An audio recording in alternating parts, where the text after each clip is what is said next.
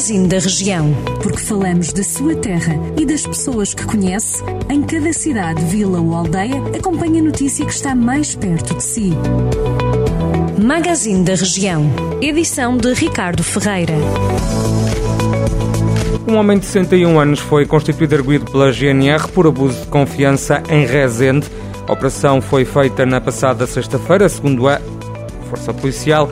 Os militares que investigaram as suspeitas fizeram uma busca domiciliária que culminou na apreensão de duas caçadeiras, assim como de uma motosserra e um barbequim. Foram também apreendidas cinco armas brancas, uma machada e um cutelo. O governo vai aumentar o apoio aos produtores de ovelhas típicas da Serra da Estrela em cerca de 60 euros por cabeça.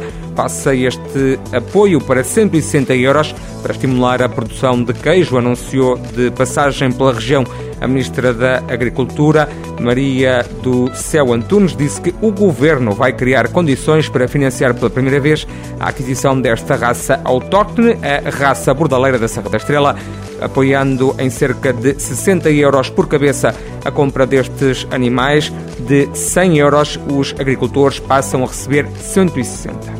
Em Mortágua reabriram ao trânsito as ruas de Aveiro e de Doutor João Lopes de Moraes, que estiveram encerradas para obras de melhoramento. As vias estiveram fechadas mais tempo do que era previsto devido a imprevistos que ocorreram durante as empreitadas. Entre essas motivações, explicou o município em comunicado, estiveram a dificuldade na aquisição de materiais a incorporar na intervenção e as condicionantes impostas pelas infraestruturas existentes e a sua adaptação.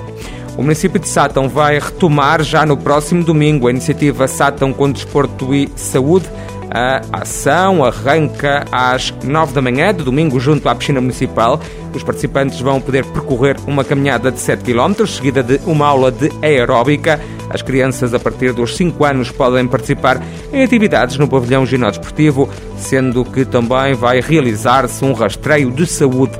A Câmara de Sátão explica em comunicado que pretende com esta iniciativa incentivar as pessoas para a prática do desporto ao ar livre, que traz grandes benefícios para a saúde, proporcionando bem-estar físico e psíquico. Para incentivar a proteção do meio ambiente, a autarquia apela também aos participantes para utilizarem uma garrafa própria que será abastecida no local.